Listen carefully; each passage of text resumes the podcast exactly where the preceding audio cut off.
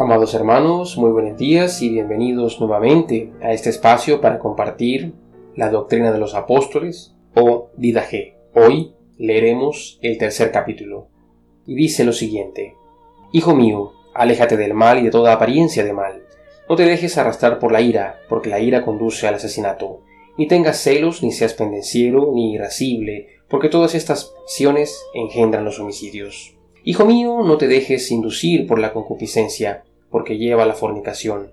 Evita las palabras deshonestas y las miradas provocativas, puesto que de ambos proceden los adulterios.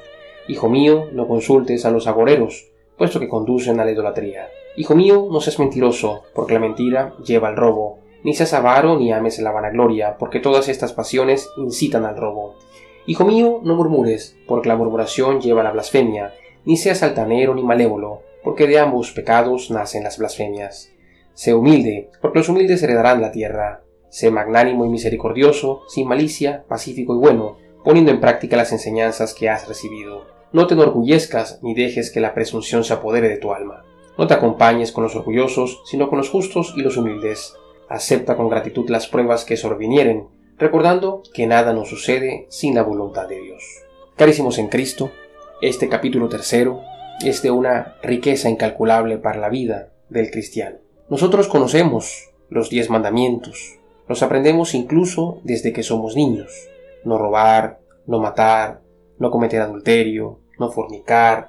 Pero realmente lo que muchas veces no aprendemos o no se nos enseña es a identificar plenamente aquellos comportamientos y aquellas situaciones que en algún momento nos van a conducir a este tipo de pecados. Es decir, antes de nosotros llegar a violar un mandamiento, ya hemos recorrido un camino por una senda que conduce directamente hacia esa violación. Y es precisamente este tercer capítulo el que nos muestra cuáles son las características de esa senda, de manera que nosotros podamos inmediatamente reaccionar antes de llegar al pecado. Y claramente nos dice el capítulo tercero, por ejemplo, en el caso de los homicidios, nos dice que el homicidio viene a ser consecuencia de la ira, de los celos, de ser pendenciero, de ser irascible. Así que, por tanto, si yo logro identificar este tipo de comportamientos en mi vida y procedo a corregirlos con la gracia de Dios, voy a evitar caer en ese pecado, voy a evitar convertirme en un homicida. Igualmente lo vemos con lo referente a los adulterios. Nos dice que no nos dejemos inducir por la concupiscencia, que evitemos las palabras deshonestas y las miradas provocativas, porque precisamente todos estos nos van a llevar al adulterio en algún momento.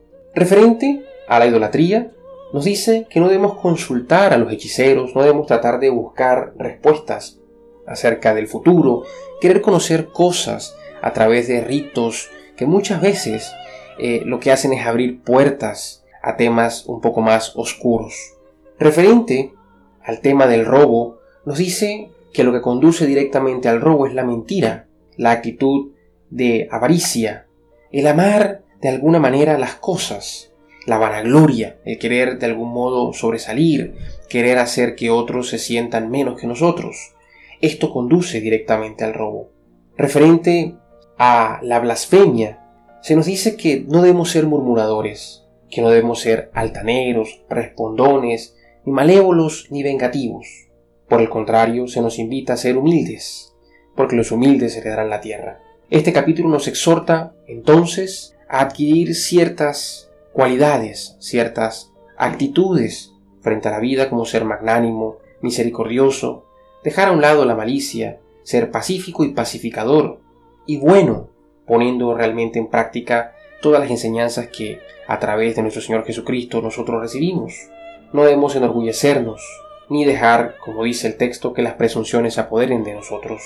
Pero hay algo con lo que este capítulo tercero cierra, y es fundamental en este tiempo que podamos grabarlo en nuestra mente y nuestro corazón, y es acepta con gratitud las pruebas que sobrevinieren, recordando que nada nos sucede sin la voluntad de Dios. Así es, amados hermanos, todas las cosas que suceden, sean vistas por nosotros como buenas o como malas, no llegan a suceder sin que Dios lo permita. Por tanto, en todo hemos de dar gloria a Dios. Nos vemos en el cuarto capítulo.